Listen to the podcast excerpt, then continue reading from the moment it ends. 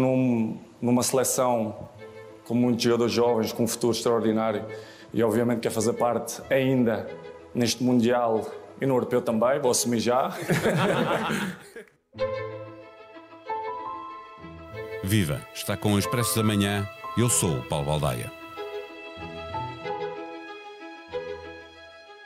Não foi muito diferente de outros mundiais, para Portugal, bem entendido, para Marrocos está a ser melhor do que nunca, a lembrar o europeu que Portugal ganhou de empate em empate. No som de abertura, ouvimos Cristiano Ronaldo na Gala das Quinas em setembro, assumindo a ambição de jogar ao mais alto nível até perto dos 40. Sobre o Mundial estamos conversados, já fomos, a questão agora é de saber para onde vamos, com quem vamos a capitanear a seleção, com que selecionador e até com que dirigente máximo na Federação Portuguesa de Futebol. Fernando Gomes tem mandato até 2024, mas já anunciou que sai nessa altura. Todos tinham o sonho de ser campeões mundiais e todos apontavam a saída para o ano em que se realiza o próximo Europeu de Futebol. Gomes por mandato, Santos por contrato, Cristiano por ambição correu mal. Quem sairá e quem fará questão de ficar? Portugal tem hoje uma série de jogadores espalhados pelos melhores clubes do mundo, incluindo Porto, Benfica e Sporting, mas nenhum parece talhado a ocupar o lugar de patrão incontestável que Cristiano ocupou durante mais de uma década na equipa nacional. Precisamos de um modelo de jogo com mais solidariedade entre os jogadores? Fernando Santos tantas vezes criticado pelo jogo triste da seleção, nunca teve lugar tão em risco como agora, no momento em que o futebol da sua equipa começava a ganhar alguma alegria. Ironias do destino. Ao longo deste Mundial, o comentador da SIC, Luís Cristóvão, passou pelo Expresso da Manhã duas vezes e regressa agora para nos ajudar a perceber o que se pode seguir. O Expresso da Manhã tem o patrocínio do BPI, Banco Oficial das Seleções. Vamos apoiar a seleção em todos os momentos do Mundial. Banco BPI SA. Registado junto do Banco de Portugal sob o número 10. Viva Luís Cristóvão. É o fim de um ciclo? É, é, o, é a prova, digamos assim, que restava para assinalar o fim de um ciclo. Eu creio que este ciclo já, já vinha eh, com uh, elevados sinais de, de estar em decadência, e falo do ciclo de, do, do, treinador Fernando Santos, e creio que a partir daqui é, é, realmente muito difícil de imaginar que Fernando Santos possa ainda fazer algo mais para além daquilo que eh, já fez à frente da seleção. Mas não acaba por ser um paradoxo que a dupla eh, Fernando Santos Cristiano Ronaldo, que tantas alegrias deu eh, a quem em Portugal gosta de futebol, que acabe no meio de tantos equívocos? Sim e não. Eu tenho, creio que são dois, dois movimentos que são diferentes.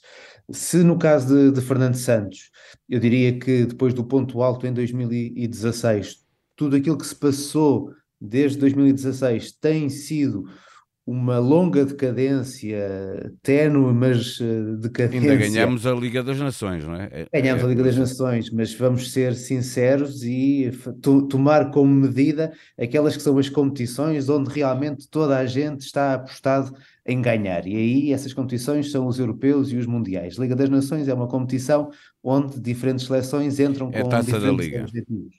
Exatamente, exatamente. E portanto é mais difícil aí fazermos, tomarmos eh, eh, essa prova como uma medida. Nos europeus e nos mundiais sabemos que toda a gente entra para dar o, seu melhor e a verdade, depois de Fernando Santos ter o enorme mérito de, em 2016, conseguir ter transformado uma equipa que estava completamente em cacos, uma equipa campeã europeia, fornecendo-lhe uma identidade que, goste ou não, serviu para ultrapassar o desafio daquele, daquele europeu. Desde 2016 nunca mais vimos uma equipa consistente ao nível da identidade e nunca mais vimos uma equipa consistente ao nível da sua capacidade competitiva. No caso de Cristiano Ronaldo é um caso diferente. Cristiano Ronaldo e e, e, há dias falava sobre isso, da questão da, da, da, transição que a própria seleção, enquanto equipa, tem vivido desde 2018, ou seja, desde aquele período da, da, primeira fase de grupos da Liga das Nações, em Cristiano Ronaldo, tendo ido para a Juventus, não esteve disponível para jogar na, na equipa nacional,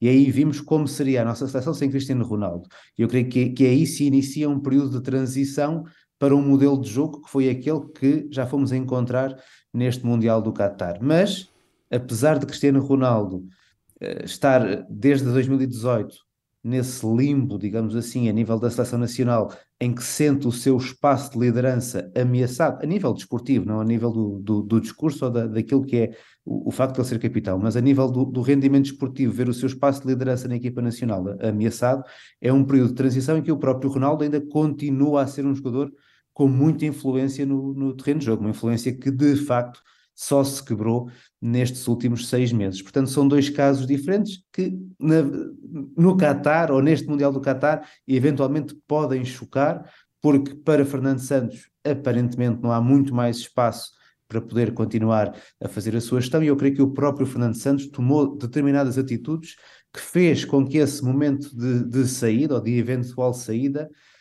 fosse notório também na forma como acabou por lidar com Cristiano Ronaldo. Nós devemos, em setembro, na, na gala uh, da Federação Portuguesa de Futebol, a Gala das Quinas, salvo erro se chama assim, uh, Cristiano Ronaldo dizia que mostrava a sua ambição de, de, de ir jogar ainda o europeu. depois do que vimos acontecer, devemos contar com Cristiano até o europeu? Achas que ele vai mesmo querer ficar na seleção até, até esse momento?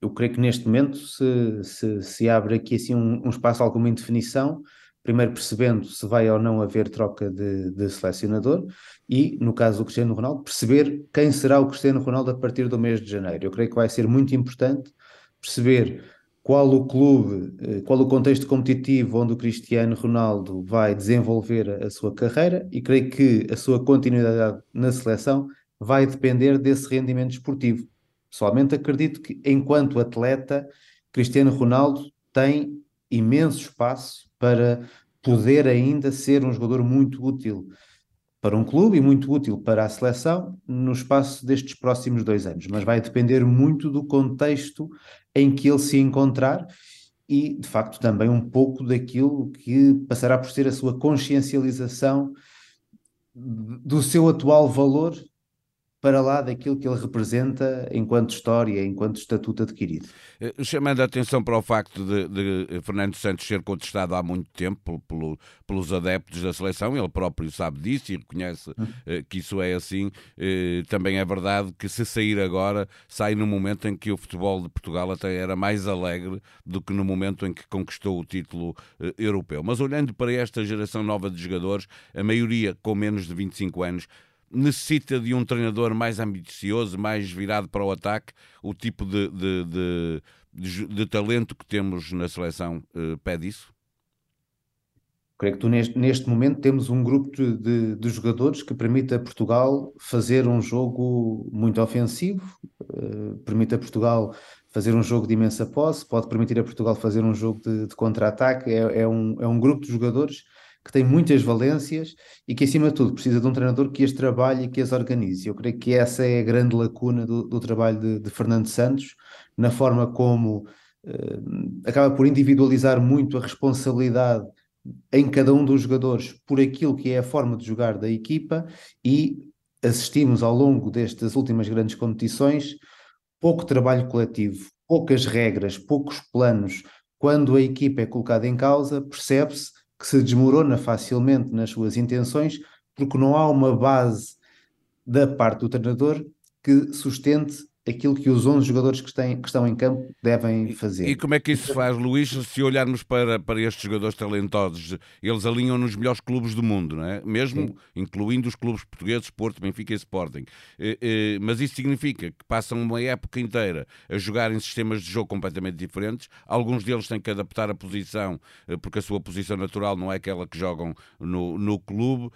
Como é que se faz isso? Como é que se encontra uma ideia de jogo para uma seleção que tem tanta gente a jogar em tantos sistemas de jogo diferentes? delineando princípios e regras básicas que sejam aplicáveis em todos os jogos da, da seleção, na maneira como se defende, na maneira como se reage às situações ofensivas do adversário, na maneira como a equipa se comporta aos momentos de transição, seja defensiva, seja ofensiva, ou seja, princípios básicos a serem aplicados pela equipa em todas as situações. E creio que neste momento isso não existe na equipa portuguesa. Passamos de ser uma equipa que joga com bola à procura de entrar no corredor central frente à Suíça, para sermos uma equipa que joga através de passos longos no, na partida frente a, a Marrocos. Passamos de jogos em que o nosso jogo floresce com muita liberdade oferecida aos jogadores, como foi, de forma geral, a fase de grupos desta e o, e o, jogo dos oitavos deste, deste Mundial, eh, depois de sermos uma equipa, um, ehm, por exemplo, o ano passado, no, ainda no, no, Europeu, eh, muito presa e com uh, as suas principais referências, com espaços de ação muito delimitados. Portanto, no trabalho de Fernando Santos não houve aqui essa base, não existiram aqui esses princípios da equipa que poderiam ter vindo a ser inculcados na equipa ao longo destes muitos anos que Fernando Santos esteve à frente da, da seleção, e eu creio que aquilo que o treinador da seleção deve fazer é trabalhar esse tipo de princípios, definir esse tipo de princípios e depois passá-los aos jogadores, mesmo numa situação em que não há treino, estamos, como bem disseste, a falar de um conjunto de jogadores habituados a trabalharem ao mais alto nível e que, reconhecendo esses princípios no jogo da seleção, mais tarde ou mais cedo vão conseguir colocá-los em prática no terreno de jogo. E tem-se notado mais na frente, como há muito talento, a bola acaba por entrar, não é? É, é, na defesa que se tem sentido mais esse problema. Não é apenas os, os quatro defesas e o guarda-redes, é a forma como a equipa defende.